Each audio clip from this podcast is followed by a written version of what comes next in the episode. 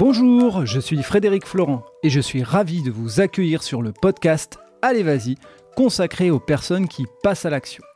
Qu'ils soient bénévoles, entrepreneurs, sportifs de haut niveau ou citoyens, leur point commun, c'est qu'ils donnent du sens à leur vie en agissant. Aujourd'hui, vous allez faire connaissance avec Stéphane. Il est ce que j'appelle une personnalité.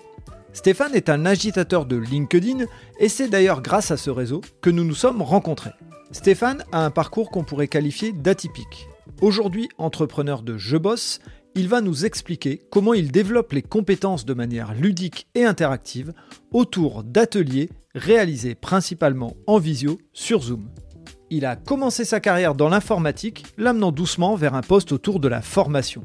Vous allez comprendre pourquoi, à plus de 55 ans, il a décidé de créer son entreprise. Je vous laisse découvrir cet épisode qui inspirera peut-être des entrepreneurs qui se disent qu'ils n'ont plus l'âge pour entreprendre. Très bonne écoute à vous Aujourd'hui, je reçois un Stéphane, qui est un spécialiste de la gamification. Et euh, avant de démarrer le podcast, j'aurais bien aimé que justement tu nous mettes en immersion en nous faisant vivre euh, ou en nous partageant euh, un des icebreakers que tu aimes utiliser. J'ai envie de te poser une question. Vas-y. Est-ce que tu étais clown dans ta classe quand tu étais petit? Alors j'avais l'envie d'être clown dans ma classe quand j'étais petit, mais j'étais trop timide pour l'être. Et je dirais que j'ai été clown dans ma classe euh, un petit peu plus grand quand j'ai commencé à me dire bon allez, je peux me permettre, mais de manière très raisonnée parce que la, la peur de, de, décevoir papa maman, la peur de, de, se faire punir. Mais voilà, de temps en temps, ouais, si, si je pouvais avoir le bon mot pour rire, euh, je faisais. Bon bah écoute, c'est la première question que je pose souvent dans un icebreaker qu'on appelle le icebreaker danois parce qu'en fait, il est euh, tiré, inspiré d'une publicité pour la TV danoise. Je pense que si on cherche sur YouTube All That We Share, on tombe dessus. Et en fait, euh, le principe, c'est qu'il y a plusieurs personnes dans une grande salle et des personnes qui sont infirmières, qui sont euh, des, motards, des, hommes d'entreprise, etc. Et l'animateur leur pose différentes questions et le but du jeu, c'est qu'ils s'avancent selon les questions. Et en fait, pour animer une formation, un jour, on était tombé là-dessus et, et, on devait animer une formation avec 40 personnes ou 50 personnes. on s'est dit, c'est vraiment le truc qu'il faut. Et donc le principe de ce icebreaker que je te, donne, du coup, c'est, il est tout simple, c'est que tu proposes aux personnes de se mettre debout en cercle, donc un grand cercle, forcément s'il y a 40 ou 50 personnes, ça fait euh, un cercle important, et tu leur poses des questions en leur disant, bah écoutez, moi je vous demande de répondre franchement. Donc voilà. Et puis tu commences par la première question, c'est qui a été clown, qui a été dans sa classe quand il était petit? Donc avancer de, deux pas ceux qui sont concernés. Et donc après tout l'art de l'animateur en fait, c'est d'aller chercher la petite anecdote. Qu'est-ce qui s'est passé? Tu as un souvenir de cette époque-là, etc. Ça a l'avantage d'une part, c'est que ça déstresse tout le monde en se disant ok, on faut répondre à des questions franchement et avec authenticité, mais bon, ça va, il ne va pas aller trop dans le détail et dans, notre intimité, mais en même temps, ça permet aussi euh, d'aller un petit peu plus loin et éventuellement de commencer à parler du sujet de la formation. Euh, je l'ai animé plusieurs fois. Quand tu le formes, tu animes ce genre d'icebreaker avec des, gens qui sont dans le développement personnel, par exemple. Tu as des questions comme euh, qu'est-ce qui est vegan, qu'est-ce qui a fait déjà l'expérience du désert, qu'est-ce qui fait de la, méditation pleine conscience? Si tu, j'ai fait ça aussi avec des responsables sécurité d'hypermarché, bah ça va être euh, qui a déjà sauvé une vie parce que forcément, il y a toujours une cliente qui, a un malaise, etc. Puis il y a peut-être un massage cardiaque. Là, bien sûr, tout l'art de l'animateur, c'est d'aller chercher la petite anecdote et surtout d'être en, grande bienveillance et en, grande, euh, en grand respect, parce qu'il peut y avoir des sujets qui touchent forcément. Quand on commence à parler de, sauver une vie, par exemple, il peut y avoir des. J'ai déjà eu des participants qui n'avaient pas envie de répondre et c'est très bien mhm. et c'est OK avec ça. Quoi. Donc voilà, voilà ça c'est un, un, icebreaker que, que j'aime beaucoup parce qu'il est très simple à mettre en place, qu'il n'a pas besoin d'absolument aucun matériel, il faut juste un peu de place quand même. Et, et, et après, c'est tout l'art de la question, mais l'art de la question, c'est aussi l'art de la facilitation et de voilà je me souviens d'un excellent euh, animateur de formation et d'un excellent coach qui s'appelle Étienne Roy, qui lui commençait toujours ses formations en U, avec les tables en U, et puis il proposait un exercice simple pour faire un chevalet. Et en fait, au fur et à mesure de la session, il proposait aux participants d'enlever la table, les tables en U, les mettre ailleurs, et en fait, de, permettre aux participants de s'approprier finalement le fait qu'ils sortaient du cadre. Et je trouvais que c'était un bel exercice de se dire, qu'importe la façon dont on commence, l'important c'est que les gens soient en sécurité, se sentent à l'aise, et puis au fur et à mesure, c'est eux qui vont s'approprier l'espace, etc. Et donc euh, l'icebreaker, il est là aussi pour ça. Et tu vois, ça a marché puisqu'en fait, on a brisé la glace et on n'a même pas dit euh, bonjour, on n'a même pas dit euh, bah, salut Stéphane, je suis ravi de t'accueillir sur le podcast. Donc, comme quoi, comme quoi ça marche. Donc, effectivement, aujourd'hui, je t'accueille Stéphane sur le podcast. et pourquoi je t'accueille sur le podcast? Bah, C'est toi qui vas y répondre, tu vas nous parler de ton parcours. Mais moi, vraiment, ce, qui est, ce que je voulais mettre en avant, c'est ce que tu fais aujourd'hui, mais aussi comment tu es arrivé à ce que tu fais aujourd'hui parce que c'est plein d'enseignements pour beaucoup de gens. Euh, donc, euh, bah, comme souvent sur le podcast Allez, vas-y, l'idée c'est que c'est toi qui vas parler. Je vais te laisser la parole, je te laisse y aller. Et puis, entre deux, je te poserai des questions sur les choses. Donc, bah, Stéphane, est-ce que tu peux nous parler de ton parcours? Alors, mon parcours. Alors, tout petit déjà. bon, en fait, c'était plutôt des opportunités. Je me suis laissé en. J'ai suivi le courant en fait. Euh, je me souviens quand j'étais en terminale, je ne savais pas trop, comme tous les lycéens d'ailleurs, qu'est-ce que j'allais faire? C'est mon directeur de lycée qui m'a dit bah tiens, euh, ça serait bien que tu fasses lycéenne, une école électronique. Pourquoi pas? Euh, À l'époque, l'informatique était encore balbutiante, hein, donc donc on était dans les années oui 80. le web n'existait pas, et donc j'ai fait lycéenne, une école électronique de la région lilloise. Après, j'ai cherché du boulot, bah forcément sur les, les lettres de candidature que j'ai envoyé, il y en a un maximum qui était sur Paris. Donc je suis allé sur Paris dans une petite entreprise qui était une filiale de Capgemini.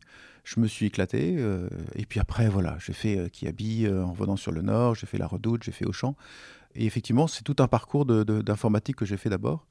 Mais en filigrane, il y avait toujours une notion de créativité. C'est-à-dire que ce que j'aimais bien dans l'informatique, c'est créer des projets. Voilà, c'est animer des équipes, c'est faire en sorte d'apporter une réponse à un client, etc. Et cette créativité, en fait, euh, je l'ai découverte finalement quand j'ai eu l'opportunité dans ma dernière entreprise, Auchan, de basculer euh, comme responsable formation de la DSI, de la direction des systèmes d'information, et du coup d'avoir, euh, de m'appuyer sur mes compétences en management et en informatique pour découvrir au fur et à mesure des compétences de formation que j'avais déjà un petit peu, parce que j'avais déjà animé des, formations, des groupes de partage de pratiques. Parce que dans, le domaine plus informatique, il y a une première partie de ta carrière, et puis ensuite il y a une partie plus formation. Dans cette partie-là, tu as été manager et tu as amené à manager des équipes. tu t'es retrouvé avec des équipes de combien de personnes? Euh, alors, j'ai animé des, équipes de une personne jusqu'à 120 personnes. Original. Et le plus compliqué, c'était une personne en fait. Mhm. Parce que je me souviens de mes débuts en management, voilà, on m'avait dit, bah tiens, tu vas animer euh, Eric et Xavier, bon voilà, et tu te retrouves avec deux personnes à animer. Et en fait, si tu n'as pas de, cette notion de collégialité avec d'autres managers pour voir comment ils évaluent leurs collaborateurs, pour avoir une notion d'équité, de, de, cohérence entre les différents collaborateurs, tu as du mal à piloter. Euh, alors, sur la partie management euh, au quotidien, ça va, mais quand il s'agit d'évaluation, quand il s'agit de progression de carrière, quand il s'agit de formation, etc., tu ne connais pas forcément la jurisprudence, entre guillemets, ou les habitudes des autres équipes, etc. Et là, tu peux t'embêter. Donc voilà. Et euh, en revanche, le plus simple, quelque part, c'est d'animer une grosse équipe pour laquelle tu déjà, as aussi des managers. Parce que finalement, c'est les managers qui font le boulot et toi, tu animes l'équipe de managers. Voilà. Alors je dis le plus simple. Maintenant, euh, il faut savoir prendre du recul. Euh, c'est pas toi qui manages les équipes, c'est bien les managers. Donc faut pas prendre leur place. Il faut leur laisser la liberté aussi de d'avoir leur propre touche et leur propre empreinte. Voilà, chacun anime différemment. J'ai connu des managers qui étaient managers parce qu'ils étaient experts mhm. et ça se passe très bien parce qu'avec des équipes techniques, l'expert a une autorité euh, naturelle. Voilà. Alors évidemment, faut l'accompagner quand il s'agit de, de gérer des, des, des, personnes hors cadre ou quand il y a un peu de difficultés relationnelles parce que là la personne peut être en difficulté. Euh, quand on se retrouve avec des gens qui sont très relationnels, très empathiques, etc., ben voilà, on les accompagne sur d'autres sujets, etc. Donc chaque équipe et chaque personne a, ses, talents et ses, habitudes ou ses comportements. Et donc il faut l'accompagner dans, ce cadre-là. Mais surtout pas prendre sa place. Euh, voilà. Et dans le, dans le domaine du digital, c'est en plus un domaine dans lequel euh, effectivement il y a des personnes qui aiment être managées par quelqu'un qui maîtrise la technique, ce qui n'est pas toujours le cas dans tous les domaines. comme on dit la plupart du temps, un bon manager, c'est justement celui qui maîtrise pas, qui est plutôt dans les soft skills plutôt que dans les hard, et puis c'est son équipe qui a les hard. Mais là, en tout cas, dans le digital, je sais pas si tu me confirmes si c'est ça, mais pour avoir partagé avec euh, différentes personnes de différentes équipes, effectivement, il y a besoin quand même d'avoir cette euh, maîtrise technique et une forme de reconnaissance de l'équipe en disant s'il maîtrise techniquement, je veux bien qu'il me manage. Je dirais oui. Ce qui me fait tiquer dans ce que tu dis, c'est le fait de, ou ce qui me fait tiquer dans, certaines habitudes d'organisation, c'est de nommer effectivement manager des gens qui connaissent pas le métier. Mhm. Euh, alors sur des métiers assez simples, euh, des métiers d'exécution entre guillemets, sans être péjoratif, euh, quand le métier est assez simple dans le process, etc., on peut l'imaginer. Quand c'est un métier très technique, je me vois mal, par exemple, encadrer des médecins. on est d'accord. Sans connaître les clés d'entrée, etc., de ces métiers-là. J'ai connu aussi des directeurs informatiques qui ne connaissaient rien en informatique. Bah, ils se faisaient parfois un peu en papa-outé par leur lieutenant qui leur faisait croire n'importe quoi parce qu'ils n'avaient pas les clés d'entrée. Mhm. Donc voilà. Donc le but du jeu, c'est pas pour moi, c'est pas d'être expert quand on est manager, même si certains experts sont parfois d'excellents managers de par cette autorité d'expertise, mais euh, de, de pouvoir effectivement avoir simplement au moins les quelques clés de lecture qui font qu'à un moment, voilà, j'ai le vernis technique qui me permet de comprendre et, d'animer et du coup et, et, laisser justement à mes équipes l'expertise qui est la leur et leur légitimité quoi. Mm. Et de l'avouer aussi, d'être clair là-dessus en disant euh, mon job, c'est pas de vous apporter de l'expertise, parce que là, pour le coup, je ne suis pas expert, mais de vous apporter les supports, de, de soutenir vos projets à l'extérieur, de faire en sorte que vous soyez bien et que vous ayez les moyens pour avancer, quoi, dans les limites de mes, mes, moyens à moi. bien sûr. Et, et, pour en revenir sur ton parcours, euh, donc euh, tu fais plusieurs grandes entreprises fleuron du Nord hein, qui habille la redoute. Qu'est-ce qui euh, te fait passer euh, de euh, la redoute ou qui habille, je ne sais plus laquelle des deux expériences, à Auchan? Parce que Auchan, c'est ta dernière grosse expérience vraiment marquante. comment ça se passe le, changement? Bonne question. Je te fais remonter dans tes souvenirs. Oui, non, mais c'est assez simple. Hein. Euh, bah, j'ai eu quatre changements en fait. Donc, euh, quand j'étais chez Capgemini à Paris, euh, bah, le, le, déclencheur, c'était dire bon, j'arrête, je vais quitter la capitale parce que euh, les loyers, voilà, si, ma famille s'agrandit, euh, voilà, c'est plus compliqué. Les retours de week-end en région parisienne, c'est déjà à Lille, c'est un peu, c'est parfois un peu, il y a pas mal de bouchons sur l'autoroute de, de, la côte, mais voilà, sur, sur Paris, c'est encore, c'est encore pire. Donc je me suis dit bon voilà, on va, c'est l'occasion de, repartir en région. Et le hasard a voulu que je revienne sur l'île où, où j'avais vécu. J'ai fait Kiabi. Euh, Kiabi, c'était une équipe à l'époque, une équipe d'informaticiens de 60 personnes. Bon, j'ai fait euh, deux postes différents, donc avec euh, des, sujets divers. Et je me suis dit, bon, au bout de 4 ans, je me suis dit, bah, on n'a jamais fait le tour d'une équipe, mais je me suis dit, bon, c'était intéressant, j'ai envie d'aller voir ailleurs. Donc je suis rentré à la Redoute à cause de ça. Je suis resté 6 ans à la Redoute avec des super projets. Euh, à l'époque, il y avait le passage de l'an 2000. les plus jeunes d'entre nous n'ont pas su ça. Mais c'est vrai que les systèmes informatiques étaient prévus avec une obsolescence programmée. Quelque part, ils n'imaginaient pas qu'ils dureraient aussi longtemps. Et effectivement, ils sont aperçus qu'à un moment, la date de l'an 2000, parce qu'on on, codait les dates sur les deux dernières lettres, donc les données à chiffres, donc 95, 96, 97. Et puis quand on passé à 2000, ben, on se retrouvait à 00, qui était euh, antérieur à 99. Et donc on risquait d'avoir des problèmes. Et de fait, euh, il y a eu un gros chantier à l'époque de l'an 2000 quand j'étais à la Redoute. Et moi, j'ai voulu quand même, euh, parce que je me suis dit peut-être que les médias ils insistent beaucoup là-dessus. Et le lendemain, effectivement, de l'an 2000, le 1er ou le 2e de janvier, quand j'ai accompagné les équipes sur le sujet, je suis allé voir euh, les PC qui étaient en train d'être bénés. On a essayé d'allumer un PC. Et de fait, le PC ne s'est pas allumé du tout parce qu'il n'arrivait pas à comprendre où, il en était quoi. Ah donc voilà, donc donc c'était pas euh, voilà, pas un mythe. C'était pas un mythe, c'était vraiment une vraie problématique voilà, qui est la même problématique qui est à moindre échelle quand on fait les changements d'heure mhm. où effectivement les systèmes informatiques ne faut pas les remettre une, une, heure en avant, parce que sinon, ils, sont perdus. Voilà, il y a eu aussi euh, à la redoute le changement euh, du franc en euros, pareil, oh c'était l'année d'après, donc euh, c'était un peu, voilà, c'est assez des gros sujets que Bon, à l'époque, j'étais aussi très fan de la communication, donc j'avais couvert l'événement avec des photos, etc. Enfin bref, c'était assez sympa. Voilà. Et donc, euh, tu, pour te répondre à ta question, pourquoi j'ai quitté la redoute? Ben, Tout simplement parce que voilà, on avait des allocations avec les enfants jusqu'à présent, et puis les allocations allaient s'arrêter. Et puis, de façon très économique, je me suis dit, bah, c'est peut-être l'occasion d'aller voir ailleurs. Et puis, effectivement, ça ne veut pas dire que j'ai cherché le, salaire le plus important, parce que c'est un des critères et un des nombreux critères de choix d'une entreprise. Et donc, je suis rentré euh, chez Auchan, oui, c'est ça. Pour la petite histoire, on s'est retrouvé chez des copains communs avec mon futur patron. J'étais très mal, j'étais fiévreux, etc. Donc, euh, et puis il m'a dit euh, Tu connais Infologue logiciel? Je dit Non, je connais pas, mais bon, voilà. tu connais tel logiciel? Non, je connais pas, mais de toute façon, c'est des logiciels, donc tout ça prend, etc. Donc, visiblement, mes, mes réponses ont, ont, dû lui plaire. Il dit bah, Si tu veux, on déjeune ensemble, tu me ramènes ton CV. Et puis voilà. Et ça s'est fait comme ça. Et donc, je me suis retrouvé chez Auchan avec plaisir pour découvrir encore une belle entreprise du Nord. Donc voilà, dans lequel j'ai eu beaucoup de plaisir euh, à, vivre pendant pas mal d'années. Et quand tu rentres chez Auchan, tu rentres euh, dans un poste informatique, euh, responsable informatique? Responsable informatique, à l'époque, je m'occupais de l'approvisionnement, la logistique, donc tout ce qui est toute la chaîne d'approvisionnement en fait. Donc quand il s'agit d'aller prendre des produits chez des producteurs et puis de les emmener en magasin, voilà, et faire en sorte que ce soit le plus, le plus efficace possible, etc. Donc je m'occupais des systèmes informatiques. Donc voilà, donc dans un premier temps, c'était tous les systèmes des pays de l'Est. Euh, il y avait la Russie, la Pologne, euh, la Hongrie, avait le Luxembourg, c'est pas un pays de l'Est, mais effectivement, c'est un peu plus à l'Est. voilà. Et puis un an après, euh, les équipes informatiques ayant fusionné, je me suis retrouvé aussi avec la France, avec euh, les, plusieurs dizaines d'entrepôts, etc. Donc des sujets passionnants avec, euh, on se retrouve avec des, des logisticiens qui sont finalement des ingénieurs, donc qui sont très pragmatiques, très carrés, etc. Et qui doivent suivre le business, qui par définition est plutôt incertain, on ne sait jamais où on va, etc. Et donc ne doivent jamais être un frein au business. Quoi.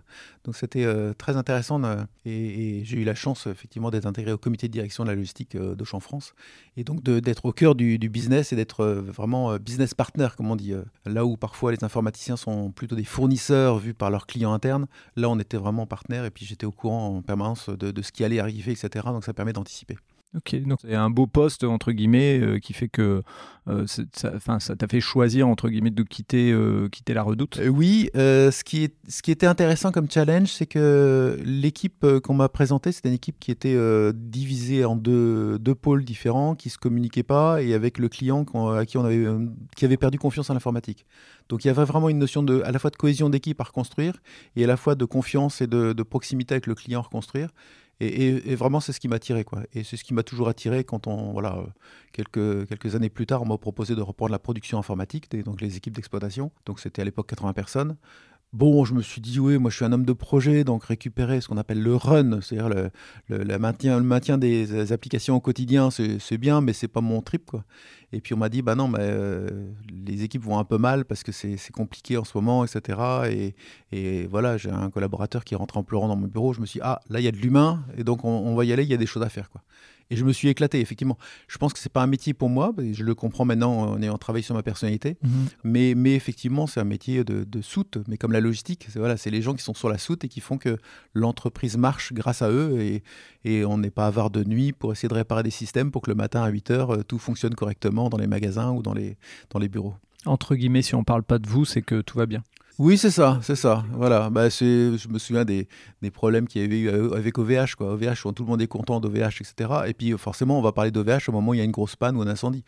Ouais, mais c'est un, tellement dommage. Quoi. Euh, même si euh, voilà, les risques, les accidents, ils sont toujours. Euh, tout le... Il faut avoir été informaticien dans le run, donc dans, dans, le maintien des systèmes, pour s'apercevoir que le fameux coup de pelleteuse dans une fibre optique, dans une, zone industrielle, c'est des choses qui arrivent régulièrement. Voilà, il y a des travaux, on veut passer le câble ou je sais pas quoi, on fait un coup de pelleteuse, on, on arrache une fibre optique, et puis tout d'un coup, toute la zone industrielle est bloquée parce qu'elle n'a plus accès à Internet, et puis l'entrepôt est bloqué. Il faut avoir été aussi informaticien pour savoir que ce qui était passé justement chez cet hébergeur bien connu, effectivement que euh, quand l'alimentation électrique principale du data center est plantée, on lance des systèmes de secours d'alimentation, donc c'est généralement des gros moteurs, euh, genre moteur Rolls-Royce là qui se mettent à roue tourner pour, apporter l'électricité euh, au data center. Et eh bien c'est à ce moment-là que le système fonctionne mal alors qu'il a été testé régulièrement et comme par hasard l'alimentation principale et l'alimentation de secours sont tous les deux en panne au même moment. Voilà, faut être informaticien pour s'apercevoir que ce risque existe et le risque nul n'existe pas quoi en fait. Hmm. Et ce qu'il faut ce qu'il faut voir derrière, c'est que effectivement quand tout fonctionne, ça va.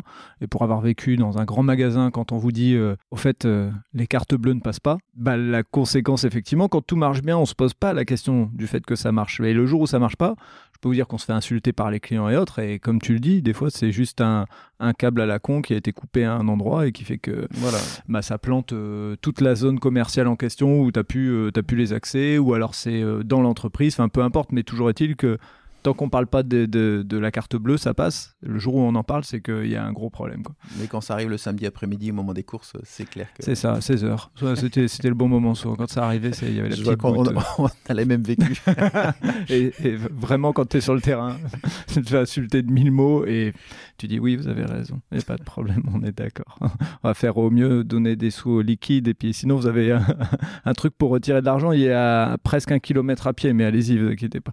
Voilà, bref, euh, toujours est-il qu'encore une fois, l'informatique, c'était important d'en parler pour justement montrer que bah, c'est des métiers euh, aujourd'hui où euh, bah, souvent il y a aussi un manque de reconnaissance euh, parce qu'on se dit ça marche, tant mieux. le matin, on se lève, on allume, comme tu disais, un hébergeur, on attend tous d'avoir nos mails, etc. Et c'est normal. dès que ça marche pas, on est en colère, mais sauf que bah, tous les jours, entre guillemets, c'est comme les trains qui arrivent à l'heure. Hein. Enfin, on râle sur celui qui arrive en retard je ne rentrerai pas dans le débat de la SNCF. Euh, c'est quand le, moment où tu dis l'informatique, j'ai entre guillemets fait le tour, hein, comme on en parlait tout à l'heure, et j'ai envie de basculer sur autre chose. Parce que c'est pour ça que je voulais te parler de ces expériences, parce qu'on sent déjà qu'au fond de toi, il y a de l'humain. On sent déjà qu'il y, a des choses comme ça qui te, euh, qui te motivent, mais c'est quoi le moment de bascule et, qu'est-ce qui, qu'est-ce qui te fait vraiment choisir cette bascule pour passer de l'informatique à, autre chose? Fait, ça s'est fait en deux temps. Euh, c'était en 2009, euh, j'avais fait cinq ans d'approvisionnement logistique. Donc euh, voilà, assez content de ce que je voulais faire. Puis je voulais changer, voilà, parce que j'ai un côté voilà, autant je comprends que des gens restent 10 ou 15 ans dans le même poste et qui sont toujours performants à ce poste-là, autant moi je fais plutôt partie des gens qui ont envie de bouger, que voilà, une fois que j'ai apporté ma pierre pendant 4-5 ans, j'ai toujours peur que mon, mon sens critique soit aiguisé, que j'apporte un petit peu moins, donc j'ai envie d'aller voir ailleurs et puis de faire de nouveaux projets. Et puis à ce moment-là, ma DRH de l'époque m'avait proposé d'être euh, responsable formation de la DSI. Donc je me suis dit, ouais, pourquoi pas, c'est vrai que ça fait longtemps que je veux passer en, dans les RH, etc. Euh, déjà, euh, mon premier job, j'ai demandé à ma DRH, c'est quoi la DRH, etc. Puis elle m'avait répondu, tu sais, tu risques de t'ennuyer. forcément, quand j'étais chez client, j'étais facturé et donc euh, mhm. en tant que DRH, je plutôt, euh, j'étais pas facturé. Donc, euh, donc après réflexion, je me suis dit oui, je me suis bien projeté dans le, poste, Et puis au dernier moment, ma DRH m'a dit, écoute, tu sais, il y a un poste qui se libère là en prod, je voudrais pas que, que tu regrettes ton choix, etc. Bon, j'ai compris qu'en fait, j'avais pas le choix et que voilà, quand mon directeur informatique m'a dit, écoute, tu vas prendre rendez-vous avec ton patron pour aller manger avec lui et discuter, voilà. Et donc, bah voilà, et quand j'ai rencontré Pascal, que je salue au passage s'il m'écoute, ben voilà, j'ai dit ok, ça marche. Il y, a des, y y a des enjeux humains et des enjeux de, de, de nouveautés, de missions à, à, mener dans cette équipe d'exploitation. Donc, euh, donc voilà. Et donc j'ai basculé à ce moment-là, donc pendant trois ans. Et puis effectivement, au bout de trois ans, euh, voilà, il y a eu un contexte où euh, j'étais pas bien. voilà, c'est des métiers qui sont quand même très, très sollicitants. Hein. Dans l'équipe, j'avais, je pense, sept astreintes permanentes, donc des gens qui étaient en astreinte 24-7. Donc forcément, en tant que responsable de cette équipe-là, bah, toi, tu es toujours un petit peu sur le qui-vive. Donc voilà, tu as, as, un niveau de stress chronique qui est assez permanent.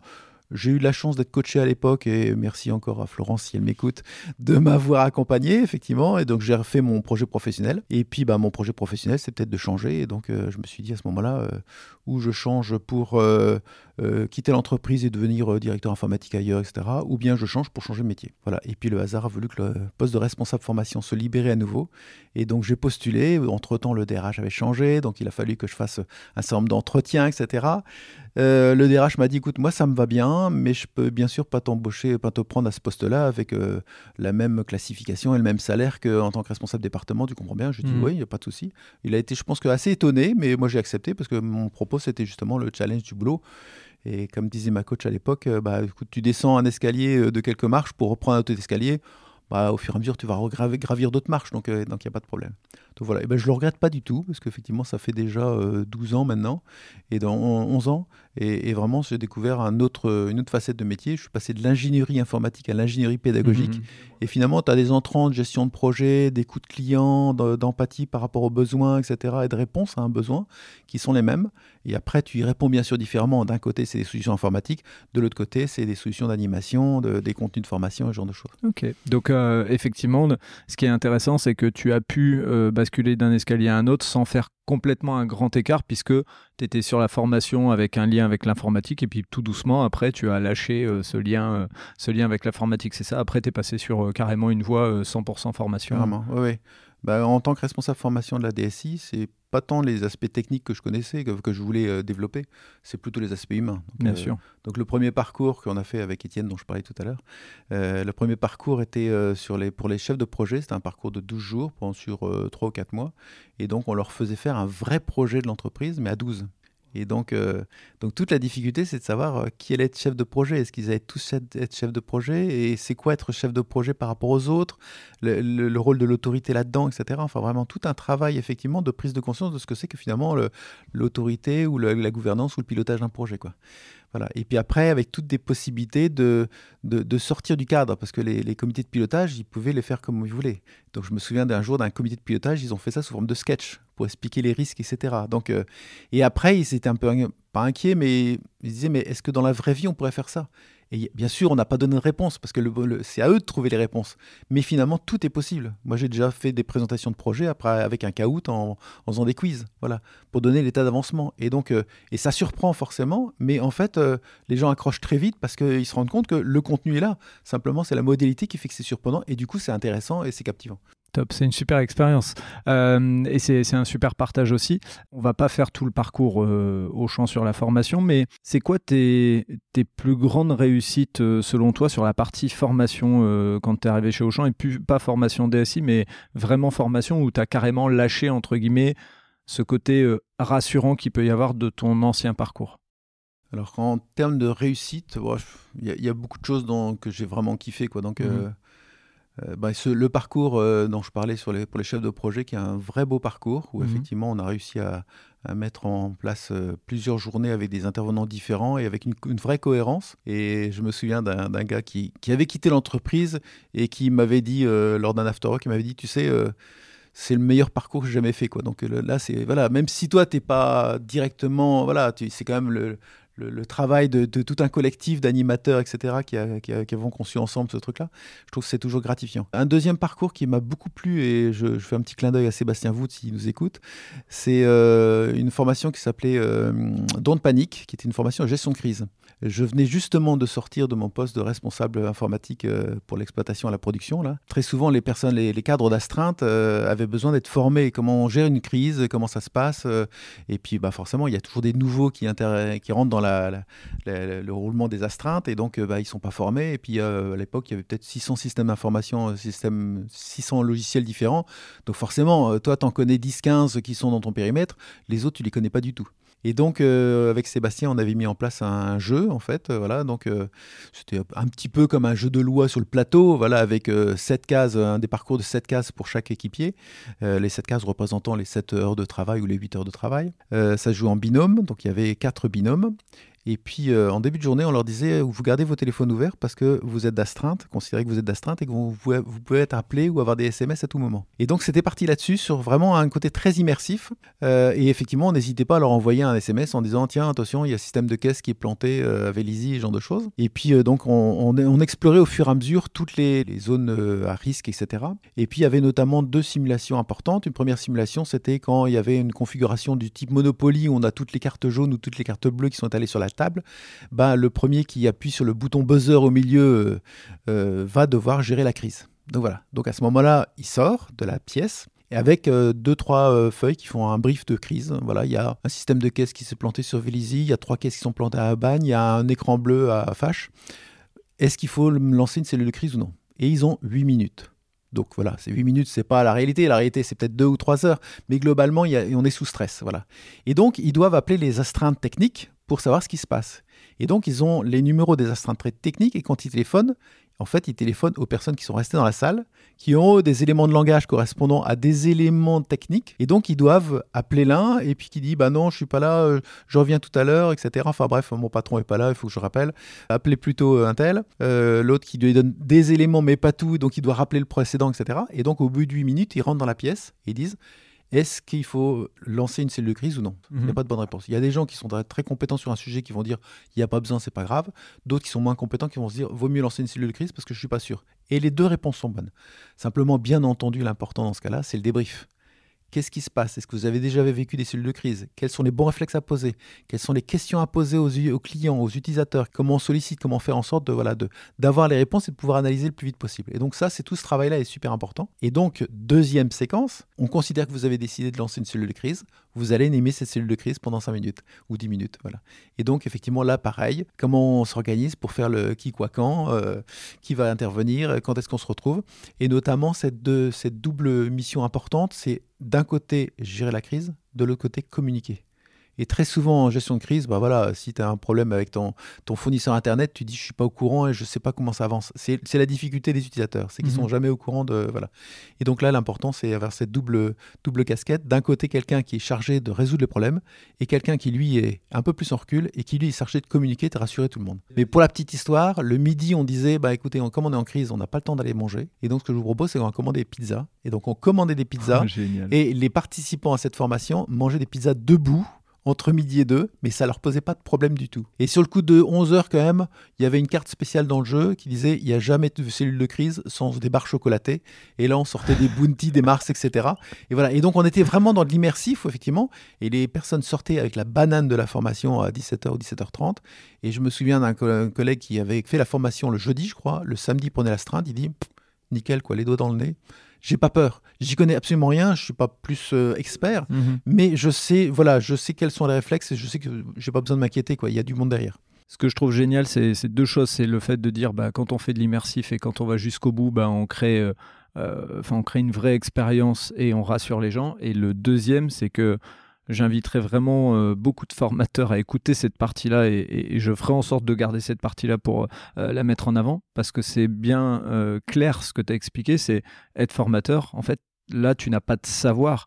En fait, tu fais en sorte de faire acquérir des savoir-être, même plus que des savoir-faire. Et puis tu dis bien à la personne, bah, il n'y a pas de bonne décision. En l'occurrence, vivre une cellule de crise, euh, quand tu as une cellule de crise, euh, enfin voilà, il y a tout un cas de, de, type de cellule de crise. Là, on parle de plutôt de système informatique, mais il peut y avoir des cellules de crise euh, suite à un hold-up, etc. Enfin, comment euh, gérer ça? Bah, Effectivement, il n'y a aucune formation qui va donner les bonnes réponses. On va donner des euh, angles d'attaque, on va faire réfléchir les gens pour se dire la fois suivante, vous aurez déjà réfléchi à ce type de problème, donc vous, aurez une sorte d'expérience où vous serez un peu rassuré. Donc ça, c'est un point euh, vraiment important parce qu'on a encore euh, aujourd'hui, euh, je croise encore euh, pas mal, j'entends encore des, gens qui voient la formation comme le formateur arrive. Au lieu d'être un formateur, c'est un prof en fait, il, il vient donner tout son savoir. Oui, une partie peut-être dans certaines formations, il n'y a aucun problème là-dessus, mais dans la majorité des cas, c'est euh, essayer de, de- de transmettre une expérience, transmettre euh, avant tout des savoir-être qui vont permettre de gérer la situation.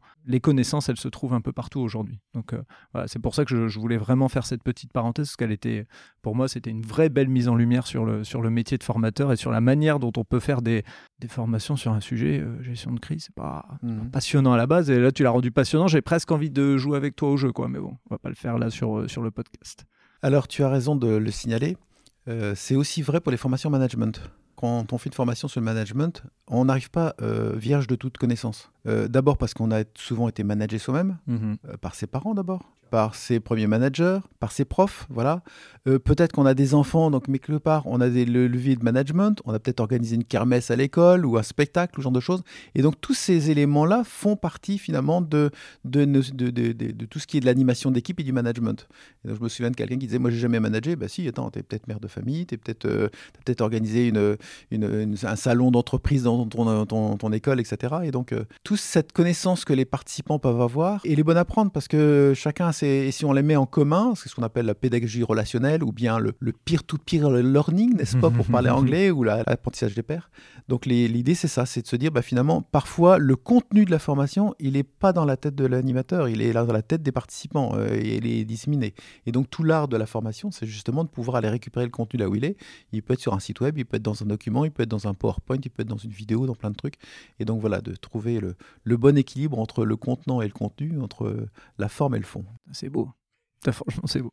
Voilà, ça, c'était un, exemple de, choses euh, euh, que tu as pu mettre en place euh, chez Auchan. On va accélérer un petit peu pour t'amener sur ce que tu fais aujourd'hui. Qu'est-ce qui fait qu'il y a une, bascule vers, euh, euh, vers ce que tu es aujourd'hui euh, dans ton expérience Auchan? Est-ce que euh, tu veux en parler? Euh, Est-ce que euh, c'est quelque chose euh, que tu veux expliquer de manière précise ou est-ce que tu veux aller rapidement pour dire euh, où tu en es aujourd'hui? Je peux te raconter hein, ce qui, ce qui est arrivé. En fait, euh, le- voilà, le- l'entreprise a, a- a lancé un jour un plan de départ volontaire. Voilà, parce que bah, voilà, il y a des moments où c'est important de, Mhm. de- de- de- prendre les bonnes décisions. Et puis, euh, autant je m'étais toujours dit, euh, je ne créerai pas une boîte si je suis pas avec quelqu'un et si j'ai pas une bonne idée, je trouvais pas l'idée. Surtout en informatique, je voyais pas trop les idées que, si- il y en avait sûrement, mais bon, j'en avais pas. Puis j'avais pas de collègues. Et puis là, je me suis dit, bah tiens, c'est peut-être une opportunité. Et puis là, j'avais 10 ans de pédagogie derrière moi, donc je me suis dit, peut-être il y a des choses à faire. Quoi. Et en fait, cette, euh, ce plan de départ volontaire est arrivé un petit peu avant le confinement en 2020. Mhm. Et donc, bah, le temps du confinement, et puis notamment le chômage technique, etc., euh, m'a permis d'aller creuser un petit peu, euh, voilà, qu'est-ce qui existe sur le marché en termes de formation, etc. Euh, et puis, je me suis aperçu que des formations sur le management ludique et en visio, il y en avait très peu. Voire, voire pas du tout. Il n'y avait pas d'offre. euh, en tout cas, j'en ai pas vu. Voilà. J'ai vu énormément de jeux de cartes euh, de toutes sortes sur des tas de sujets différents. euh, voilà. Euh, mais je me suis dit, bah tiens, il y a des trucs sur le ludique et sur le, le, management. Et euh, alors, le management au sens large, comme je disais, hein, mhm. c'est effectivement tout ce qui est animation d'équipe. Et, et, parfois, il y a des, des non-managers qui ont des problématiques de motivation, des problématiques de stress, etc., qui sont propres aussi au monde professionnel. Et donc, je me suis dit, il y avait des choses à faire. Quoi. Et donc, je suis parti là-dessus. Et donc, je me suis dit, bah voilà. Et puis, l'avantage d'un plan de départ volontaire qui est bien, bien organisé par l'entreprise, qui, fait, qui prend soin de ses salariés, c'est qu'effectivement, bah, du coup, il y a un congé de reclassement, il y a des indemnités de reclassement, etc., qui fait que, bah, je dis pas qu'on est confort, parce qu'il y a toujours ce stress de se dire est-ce que ça va marcher, etc., mais, mais globalement, on est accompagné et on est suivi, effectivement, par euh, des gens spécialisés dans la création d'entreprise. Pour préciser, au moment où tu acceptes de rentrer dans ce plan de départ volontaire, tu mmh. as quel âge? Euh, Alors, c'était en 2020, donc j'avais 58 euh, ans. Voilà, et 58 ans, c'est l'âge qu'avait Ray Kroc quand il a repris McDonald's. Tu sais, une petite, il y avait quelques boutiques de hamburgers, etc. Bon, je ne sais pas si l'entreprise The Boss sera un jour comme McDonald's. Euh, répondre, euh, voilà, mais il n'y a pas d'âge pour créer une entreprise, voilà. Et donc. Euh, mm. C'est pour ça que je voulais insister là-dessus, même si bon, normalement on parle pas d'âge, tout ça. C'est bien de, de, dire aussi que bah, il, voilà, il y a un moment, avoir la bonne idée, il n'y a, y a, pas forcément c'est 20 ans, 30 ans c'est trop tard. Enfin, quelqu'un qui a une bonne idée à 45 ans, vas-y, hein, lance-toi. Je voyais sur LinkedIn il n'y a pas longtemps quelqu'un qui disait euh, créer sa boîte à 40 ans, mais c'est dingue. Je me suis dit, bah, j'en ai presque 60, euh, moi j'ai pas de souci quoi là-dessus. Mhm. Mais effectivement, je pense que dans le, dans le regard moyen des, des personnes, il y a, alors c'est peut-être propre à la France, j'en sais rien. Mm. Mais il y a cette idée-là. Je me souviens d'un entretien que j'avais eu euh, à une époque, il y a quelques années, où je me sentais pas bien. Donc j'avais commencé, j'avais quoi, 56, 57, je sais plus. Enfin, donc j'avais commencé à chercher du boulot et d'envoyer des, CV. Et puis je reçois un soir euh, un mail en disant voilà, malgré tout l'intérêt de votre candidature, nous n'avons pas, ne pouvons pas répondre de façon positive. Donc je regarde le mail, je regarde, euh, il n'y a plus personne dans le bureau, ma, ma chef est dans son bocal là-bas, visiblement elle n'est pas au courant. Donc je vois qu'il y a le numéro de téléphone de la personne qui m'envoie le mail. Je décroche mon téléphone, je l'appelle. Donc la personne très surprise, euh, voilà, euh, excusez-moi, euh, vous êtes sûr qu'il n'y a pas moyen, je ne vais pas insister lourdement, mais il y a peut-être mhm. voilà, il y a peut-être des éléments dans mon CV ou dans mon parcours qui ne vous ont pas fait sauter aux yeux. Non, non, on a changé. Alors voilà, l'argumentation c'était qu'ils avaient changé le profil effectivement, qu'ils avaient trouvé du coup. Puis au bout de cinq minutes, le gars me dit, vous avez une voix dynamique. Et là, je me suis dit, ah, ok, d'accord. Comme j'ai mm. les cheveux gris, j'ai 58 mm. ans ou 57 ans, euh, visiblement, je dois plus être bancable, quoi. voilà. Et, je me suis dit, bah, c'est dingue, quoi, parce que, alors, effectivement, moi, j'ai des collègues qui ont mon âge ou parfois plus jeunes qui euh, ne pensent qu'à la retraite, et c'est légitime aussi. Mm-hmm. Moi, je me dis, bah, attends, il y a plein de trucs encore à vivre, il y a plein d'expériences à faire vivre aussi, donc euh, ça serait dommage de pas en profiter, quoi. c'est vrai. On n'a qu'une vie, hein. Ah c'est vrai, tu as, as, totalement raison, et c'est vrai qu'on a des a priori, et euh, on se crée des clichés, des schémas de dire euh, cheveux, gris, euh, tel âge, donc c'est bon, c'est plus une personne dynamique, alors que le dynamisme, il tient pas à l'âge. Hein. Je connais des gens de 30 ans qui n'étaient pas très dynamiques. Hein. Donc voilà, même à 20 ans, il y en a certains qui ne sont pas très dynamiques. Donc voilà, je pense qu'il faut qu'on essaye d'enlever tout doucement les clichés. Et est-ce que tu veux bien nous parler de, euh, de l'entreprise que tu as créée, euh, de comment tu as euh, cheminé pour, pour créer cette entreprise? Parce que ça aussi, ça fait partie des choses qui sont un peu intéressantes à partager parce que les gens ont besoin de savoir un petit peu sur quoi tu as pu buter, quelles ont été tes bonnes surprises, enfin voilà, un petit peu le, parcours et le cheminement. Mhm. Bah, quand j'ai cherché à créer l'entreprise, j'ai essayé de, de, regarder quel était le créneau le plus adapté pour faire des formations au management. Et en fait, c'est un collègue de, la formation qui s'appelle Benoît, qui se reconnaîtra peut-être s'il écoute ce podcast, qui m'a dit, bah, euh, si j'ai bien compris, euh, tu veux faire du présentiel ou du distanciel, donc euh, le distanciel sera moins cher. Et je me suis dit, non, attends, le distanciel, ça prend énormément plus de temps parce que, voilà, je dis toujours, pour euh, construire une formation d'une heure en distanciel, il faut pratiquement le même temps pour construire une formation d'une journée en, présentiel. Mhm. Parce qu'il y a une caution de rythme, de contenu, de gestion de l'attention qui est super importante parce qu'on est à distance et puis on a de, la charge cognitive qui est différente. Et donc, je me suis dit, bah, c'est peut-être ça, voilà, le, créneau, c'est celui-là, je pense, de trouver effectivement des formations et d'être devenir spécialiste, effectivement, des animations de ce qu'on appelle la classe virtuelle dans, mhm. dans le langage tribal des formateurs voilà, mais donc effectivement, les, formations en Zoom plutôt, parce que Zoom, je pense que c'est l'un des outils les plus adaptés, les plus souples pour euh, mhm. les plus complets sur le sujet. Et donc, euh, donc j'ai créé du coup Je Bosse, euh, donc avec ce petit jeu de mots entre le jeu qui est ludique et le boss qui est un petit peu le côté rugueux, quoi. Le, boss, ça fait un petit peu management à l'ancienne, et j'aimais bien cette opposition, voilà. Et puis avec un logo, avec la petite, la petite main qui vient aller chatouiller le, boss et puis qui rajoute le côté un petit peu, un petit peu fun. ce que j'ai voulu, c'est effectivement apporter des ateliers qui sont alors en Zoom, il y a des caractéristiques particulières. Si tu fais une formation distancielle, tu vas pas proposer une formation d'une journée, très clairement. Mhm. Donc je me suis dit quel est le bon créneau, quel est le bon, bon délai? Je me suis dit Deux heures, à mon avis, c'est le maximum. Même trois heures, je pense que ça peut être rédhibitoire. Et donc, je me suis dit, j'ai proposé des ateliers de deux heures. Donc, faire quelque chose en deux heures, c'est forcément, voilà, je suis pas naïf, hein. j'ai été fait de la pédagogie pendant quelques années, donc je sais très bien qu'en deux heures, on ne va pas faire grand-chose entre guillemets. Parce que mine de rien, il suffit de deux heures parfois pour faire un déclic. Il Mhm. suffit de deux heures pour capter une technique qui est vachement intéressante, qui va changer ma vie, entre guillemets. Euh, ça, c'est des, des participants qui m'ont dit Waouh, j'ai découvert des trucs, c'est impressionnant. donc voilà. Et puis, euh, ça n'empêche pas qu'en amont de les deux heures et en aval des deux heures, tu envoies des mails, des, ce qu'on appelle la précom dans le Mhm. langage tribal ou la postcom. Voilà. Donc, dans les mails de précom, bah, tu vas rentrer dans le sujet, tu vas proposer aux personnes de se présenter. Parce que bah, comme ça, ça permet de gagner du temps dans les deux heures et éviter de faire un, un icebreaker, justement? Mhm. Tu vas donner éventuellement quelques premières ressources. Euh, moi, ce qui m'arrive parfois, c'est d'envoyer le support des participants. Et, et en fait, le support contient déjà tout. Mais avec les, juste ce qu'il faut de, de petites ouvertures, etc., qui fait qu'à un moment, l'atelier sera quand même complètement nouveau. Voilà. Et puis en postcom, effectivement, euh, il y a des rappels, il y a de la réactivation, il y a du réancrage. euh, J'ai encore quelques petites, petits secrets que je suis en train de, de, de, Garde-les, de, garde-les. de prévoir voilà, pour la télé- le, prototype là, que j'anime euh, lundi prochain. où effectivement, j'ai encore un- une modalité de po- postcom qui est sympa. Voilà. Et puis, l'idée aussi, c'est de me dire, euh, j'ai pas envie non plus que les personnes qui suivent un atelier Je bosse en suivent un deuxième et se disent, ouais, en fait, c'est toujours la même chose, en fait. Et donc, Mhm. chaque atelier est différent. Donc, voilà. Et donc, c'est là où je retrouve, moi, ma créativité. euh, voilà, quand, quand je peux créer des choses nouvelles, j'adore. Et donc, euh, pouvoir créer des ateliers qui sont chaque fois différents. Voilà. Donc, bah, voilà, il y a un atelier sur la motivation, c'est plutôt des quiz euh, en challenge euh, où il faut trouver la réponse vite. J'ai un atelier sur le stress, c'est un jeu de cartes.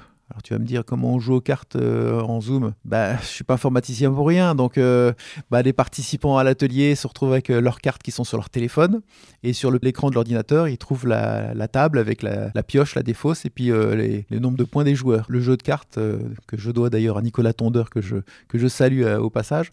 Le jeu de cartes donc est une, reprise de son du jeu de Nicolas et donc on est vraiment basé sur le stress et donc avec une approche coaching puisqu'on l'a fait avec Nicole Hardy, une, une collègue. L'idée, c'est d'avoir une approche de, de- de prise de parole, en fait. Il y a certaines cartes pour gagner des points. Le but du jeu, c'est de s'exprimer. Voilà, quels sont, euh, voilà, par exemple, euh, quels sont les trois indicateurs qui me font dire que mon collègue est sous stress. Et donc, ça permet de partager et donc de faire de la pédagogie relationnelle, hein, donc du peer, euh, du peer learning, donc d'apprendre par les autres, de se dire ah oui tiens j'ai pas pensé à ça, c'est vrai qu'il a raison, tiens. ça c'est le genre de choses que je peux faire pour donner un coup de main à un collègue qui n'est pas bien dans sa- en ce moment, voilà. Je prévois un atelier sur l'icebreaker là pour le mois de mai, Mhm. donc j'ai le prototype le 14. Voilà, je crois que j'aurai quelqu'un qui s'appelle Frédéric qui va y participer, il me semble. Le 14, j'ai dû, j'ai dû déposer forfait pour euh, des engagements euh, bénévoles, mais euh, je, je serai là au prochain, au mois de mai. T'inquiète pas. Voilà. Le bénévolat dans toute sa splendeur. Et donc j'ai encore un atelier sur les icebreakers. Et là l'idée c'est qu'ils vivent les icebreakers et qu'ils les animent eux-mêmes. Voilà, de la même façon que j'ai un atelier que j'anime en prototype lundi prochain sur zoomer une formation. Et donc Mhm. la formation sera un prétexte à, en mode Inception à voir comment fonctionne une formation en Zoom en utilisant la formation qu'ils sont en train de suivre. Et donc l'idée à chaque fois, c'est toujours des, des choses différentes pour faire en sorte qu'à un moment, euh, il y ait toujours une expérience euh, ludique et fun. Voilà, que les gens soient pris. Je, je me souviens trop de mes, mes années d'études. Enfin voilà, quand j'ai fait de la prépa parce que j'ai fait une école d'ingé. Donc forcément, tu as, deux ans où tu fais des maths, de la physique à haute dose. Alors effectivement, ces domaines-là sont parfois intéressants. Mais pff, voilà, tu, tu passes pas forcément du bon temps à apprendre. C'est intéressant une fois que tu as appris, tu connais la connaissance. Voilà. Je trouve que c'est dommage de pas allier le fait qu'on passe du bon temps pendant la formation et qu'on ait aussi plaisir à avoir acquis de la connaissance. Et donc l'idée, c'est voilà, c'est à la fois la motivation extrinsèque de se dire j'ai acquis une capacité euh, nouvelle et une motivation intrinsèque de se dire je passe un bon moment pendant la formation et je découvre plein de trucs et je suis, je suis sur- surpris, je suis amusé, je, rencontre d'autres personnes, je fais des partages de pratiques, j'ai des témoignages, des genres de choses et puis j'ai plein de contenu et, et on se fout pas de ma tête quoi. Donc voilà, voilà, là tu as, tu as résumé quelque part l'état d'esprit de je bosse euh, que voilà que j'essaie de monter depuis quelques quelques mois. Justement, pour euh, en construction d'entreprise, qu'on peut faire un petit clin d'œil à, à une difficulté que tu as vécue au moment où tu lances, euh, au moment où tu lances Je bosse par rapport au, au nom de ton entreprise, justement? Ah, c'est une vraie question. Bah, effectivement, euh, quand j'ai créé Je Bosse, initialement, ce n'était pas le, le- le nom définitif. Euh, je m'étais dit, euh, voilà, en, en bon utilisateur LinkedIn, je, je fais quand même des formations sur LinkedIn, donc voilà. On y reviendra, Voilà. justement. Mais en bon, bon animateur de formation sur LinkedIn, je me suis dit, je vais pas attendre d'avoir créé ma boîte et d'avoir le nom de ma boîte pour commencer à faire le buzz. Donc je me suis dit, je vais créer un nom temporaire. Voilà, euh, j'ai failli mettre la boîte qui n'existait pas. Mais bon, finalement, je me suis dit, je bosse, c'est pas mal. Il y a ce côté un peu sympa. Donc, j'ai créé en octobre 2020, j'ai créé la page et puis j'ai commencé à publier des icebreakers et ce genre de choses. Et puis j'ai demandé à un copain coach, Eric, que je salue au passage, s'il pouvait animer un atelier de brainstorming pour trouver le bon nom. Et puis quand j'en ai discuté avec Eric, Eric m'a dit mais attends, euh, c'est bon, je bosse, c'est vachement bien, quoi. C'est, ça te correspond, il y a un côté fun, il y a un côté sérieux, etc. Bon, bah, écoute, merci de ta contribution. merci pour cet atelier. voilà. Et donc, euh, voilà, donc je me suis dit, bah, je bosse, c'est bon, euh, ok, donc je vais déposer, je bosse à l'INPI. Comme d'habitude, ça prend un certain temps, il y a plusieurs semaines qui passent, etc. Et puis peut-être une semaine avant l'échéance où le nom est accepté, j'ai une entreprise de vêtements bien connue, dont les quatre dernières lettres sont les quatre dernières lettres de Je bosse, qui m'a taquiné un un petit peu en disant bah, je suis désolé, mais euh, les classes euh, de, droit de, propriété de l'INPI, les classes, il y a certaines classes qui sont réservées par notre entreprise, et en plus euh, vous empiétez sur notre truc alors que nous, voilà, etc. Et donc j'avais quand même un, dossier de 80 ou 90 pages d'argumentaires comme quoi c'était les meilleurs, etc. Ce dont je ne doute pas sur leur mhm. périmètre, quoi. Mais voilà, moi, qu'est-ce que je voulais Un petit solopreneur de l'entreprise de formation Je bosse dans région lilloise, qu'est-ce que j'allais faire avec ce grand mondial de, du, du, vêtement, quoi. J'ai eu de, deux, trois contacts de personnes, effectivement, notamment des gens qui avaient été un petit peu taquinés par euh, Canal parce qu'ils avaient déposé des, le mot planète dans leur mot. Et puis planète, visiblement, c'est un mot qui a été déposé par Canal euh, ah comme euh, Akuna Matata, je crois que ça a été déposé par Disney. Enfin voilà, il y a des trucs qui sont des, des choses, des mots qui sont donc pour moi, boss, c'était un mot euh, tout à fait euh, standard. Et donc finalement, je me suis dit, bah, je vais faire le buzz. Et puis voilà. Et puis donc j'ai fait un argumentaire de 23 pages sur LinkedIn. Je crois que ça va être mon plus gros post LinkedIn d'ailleurs. donc voilà, j'ai eu pas mal de, justement d'échanges avec des personnes qui avaient eu, rencontré la même difficulté. Je me suis dit, bah, bah c'est tout. Voilà, je vais pas me battre. De toute façon, c'est pas. Il y a d'autres enjeux plus importants. Et puis le, la morale de cette histoire qui est plutôt sympa, c'est qu'en fait l'entreprise m'a contacté en me disant, bah écoutez, nous avons vu votre dossier argumentaire. Vous voyez, on a vu que vous vous engagé effectivement à ne pas nuire notre notoriété. Donc, euh, on vous propose de signer un accord de coexistence de marque. Donc voilà. Donc ça s'est terminé comme ça. Donc chapeau euh, à mon, c'est pas mon concurrent, mais chapeau à cette grosse boîte internationale. Les Citra, ils seront contents. Ils se diront punaise. Encore une fois, on a de la pub. Surtout que pour la petite histoire, on en avait parlé tous les deux à ce moment-là, puisqu'on s'était rencontrés via LinkedIn et on va vite y arriver tout mhm. doucement sur LinkedIn. Mais euh, tu commençais à, partager des trucs euh, euh, sur, les, sur euh, LinkedIn avec Je Bosse et tu commençais à avoir vraiment beaucoup de retours. Donc il y avait un côté dommageable de dire du jour au lendemain, j'ai fait un travail parce que pour avoir des abonnés sur LinkedIn, il faut, faut, bien travailler sur une page entreprise. Et l'idée, c'est de dire, mince, eux, ils vendent des vêtements, moi, c'est pas du tout ce que je vends. Donc mhm. euh, voilà, il y avait cette volonté. Et puis euh, l'argumentaire, moi, je l'ai trouvé, euh, trouvé top. Quoi. Oui, et d'autant plus que, et là, c'est peut-être un conseil à donner à des, entrepreneurs. C'est moi, j'avais déjà déposé Je Bosse, j'avais déjà créé le domaine chez OVH. Euh, au niveau Internet. Euh, j'avais euh, déjà fait créer mon, logo par l'extraordinaire Laurent Subert que je salue et qui a fait un super logo et un super site web. Donc voilà, donc j'avais déjà investi derrière ce, mot en fait. Et donc le petit conseil que je peux donner justement si quelqu'un trouve un nom d'entreprise qui est sympa, qui veut le déposer, c'est qu'en fait j'ai un avocat qui m'a proposé, qui m'a dit ce que tu ce que vous auriez dû déposer, c'est le logo graphique. Voilà, c'est euh, donc c'est pas le nom, mais c'est effectivement le logo. Et avec le logo, il n'y avait aucune ambiguïté possible avec d'autres entreprises, quoi. Mhm. Donc voilà, c'est un petit conseil. Euh, parfois, c'est peut-être pas toujours le nom qu'il faut déposer, mais effectivement, le, il, y a un, terme technique chez, chez je sais plus. Donc euh, c'est la forme, la forme graphique du logo qui, qui peut être déposée à la place du nom. Ok. Et donc, euh, on va parler de LinkedIn, puisque en fait, c'est la manière dont on s'est rencontrés. Euh, on a partagé une fois, je ne sais plus, l'un a commenté le, post de l'autre, ou je ne sais plus. Et puis, euh, on s'est dit, tiens, on n'est pas loin. Pourquoi on ne prendrait pas un café? C'était, je pense qu'on était avant confinement, après confinement. Je pense que c'était après confinement. après, après le premier confinement. Donc, on a pris un café, puis depuis, on continue à partager énormément ensemble. Et ce qu'il faut dire aux auditeurs, aux auditrices, parce que c'est vraiment un domaine, notamment si c'est des entrepreneurs, qui est un peu complexe. C'est vrai que sur LinkedIn, on voit plein de gens qui disent euh, en deux heures, euh, ma méthode pour euh, autant de milliers d'euros, vous deviendrez un spécialiste tout. Puis on a l'impression que c'est vraiment des pages de vente toutes faites sans personnalisation. Toi, tu fais des ateliers LinkedIn. Pour en avoir suivi un, et Alexander, mon alternant, en a suivi un aussi une partie, ou en tout cas, je lui ai basculé les conseils. Je sais plus s'il a suivi. Mais vraiment, enfin, tu, tu, tu es dans le concret. On travaille sur notre profil et on voit des trucs et on se dit oh mon dieu je l'avais pas vu avant c'est tellement entre guillemets c'est tellement simple que je l'ai pas vu et toi tu accompagnes vraiment dans la la construction du profil tu donnes pas des trucs en disant débrouillez-vous avec mes trucs. On le travaille ensemble, tu nous montres dans le concret. Euh, donc, est-ce que tu peux nous parler un petit peu de ces, ateliers LinkedIn qui peuvent intéresser euh, plein d'auditeurs et d'auditrices qui vont nous écouter? Mhm. Ma caractéristique, c'est que j'ai pas envie d'être expert. Mhm. Voilà, j'ai une bonne pratique de cet outil addictif qui est LinkedIn. Je crois que je dois y passer mm, facilement une deux heures par jour, voire trois heures. Enfin voilà, mais aussi parce que c'est là où il y a toutes les rencontres. Mhm. Il y a- il y, a beaucoup de voilà, euh, c'est comme ça qu'on a fait connaissance. Donc Bah euh, oui. voilà. Mhm. Donc euh, mon- moi, ma vraie valeur ajoutée sur la plupart des sujets que j'adresse, c'est un regard différent. Voilà, c'est- de sortir de regard. Donc, euh, je me souviens qu'à l'époque, euh, quand justement dans, le- dans le cadre du plan de départ volontaire, il y avait des, des ateliers LinkedIn qui étaient proposés, mais ces ateliers sur la technique, comment Mhm. on crée euh, son compte, comment on met une photo, comment on met une photo d'arrière-plan, etc. Moi, ça m'intéresse pas. Tout ça, tu mets ça dans le support, comme ça, les gens peuvent, les personnes peuvent être indépendantes.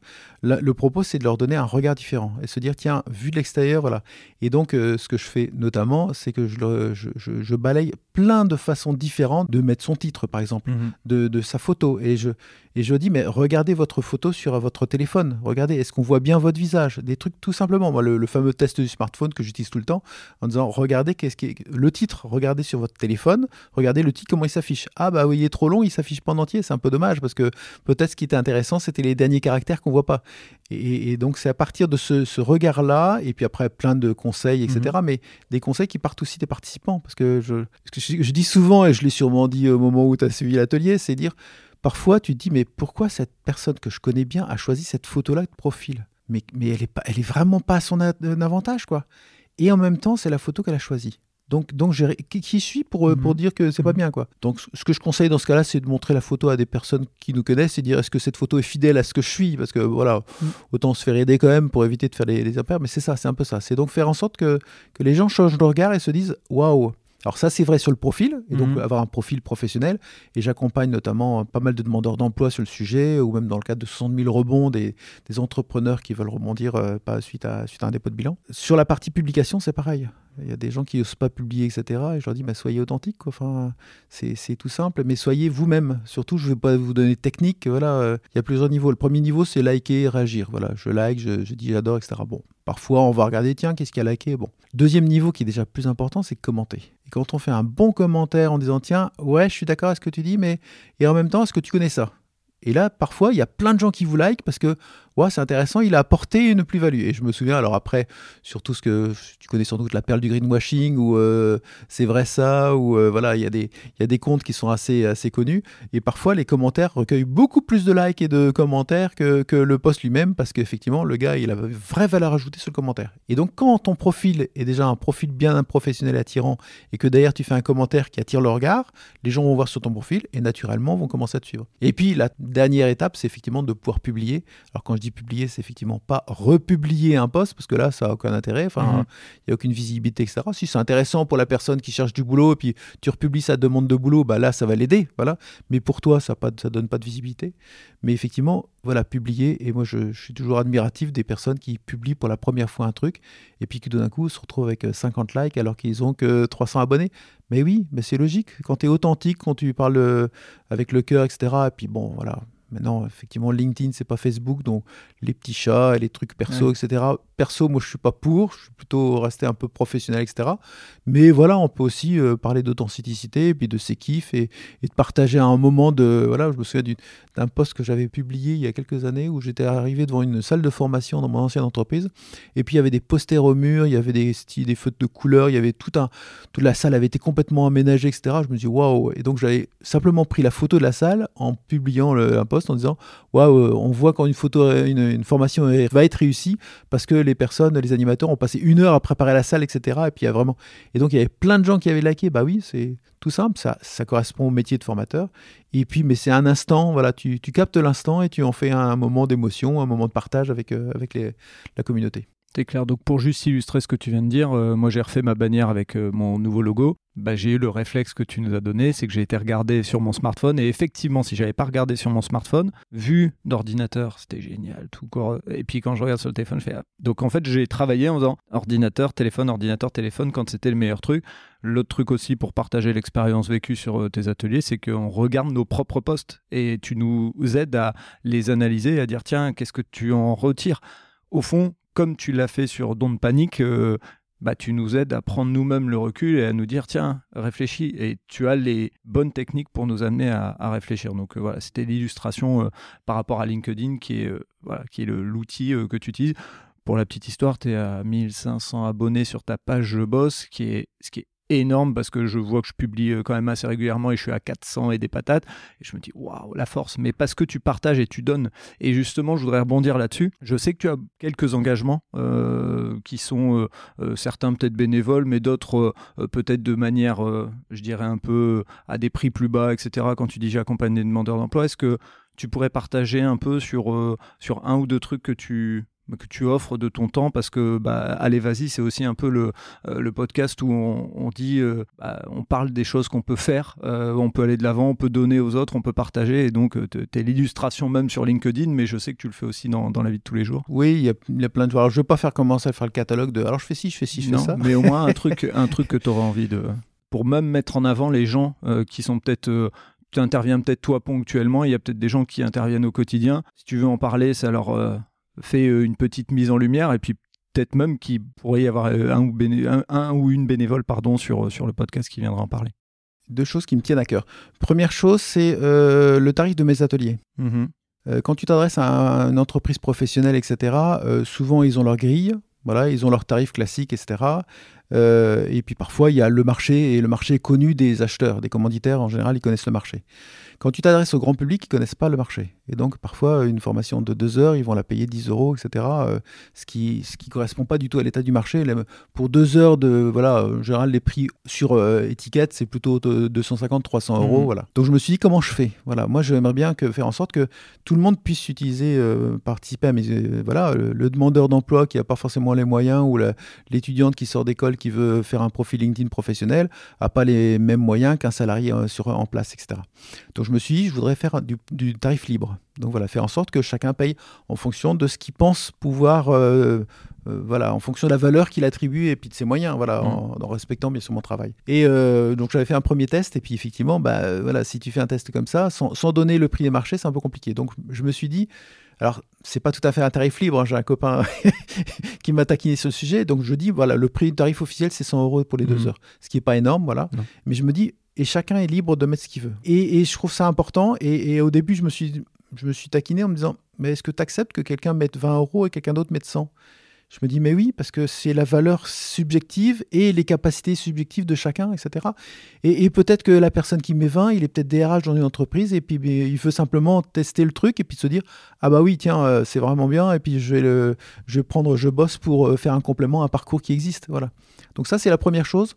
Et je trouve c'est important. Et à ce titre-là, euh, et là, c'est un petit, clin d'œil à Étienne Collignon aussi, qui, m'a donné cette astuce-là, c'est de dire effectivement, bah voilà, il y a des personnes pour qui le tarif sera zéro, et puis il y a d'autres personnes qui paieront le, prix normal d'une formation, quelle qu'elle soit. Et puis le deuxième point, euh, en termes de bénévolat ou d'accompagnement, euh, j'ai été formé juste au moment où j'ai basculé sur effectivement la formation. Mon DRH de l'époque m'a dit, il faut absolument que tu sois formé au 6 6 c'est quoi? Mais tu verras, tu verras, tu feras. Il n'a pas voulu me dire, donc c'est 6 SISEM. Et puis, donc, je suis allé à cette formation, mais sans vraiment trop savoir. En fait, le 6 c'est une typologie de personnalité.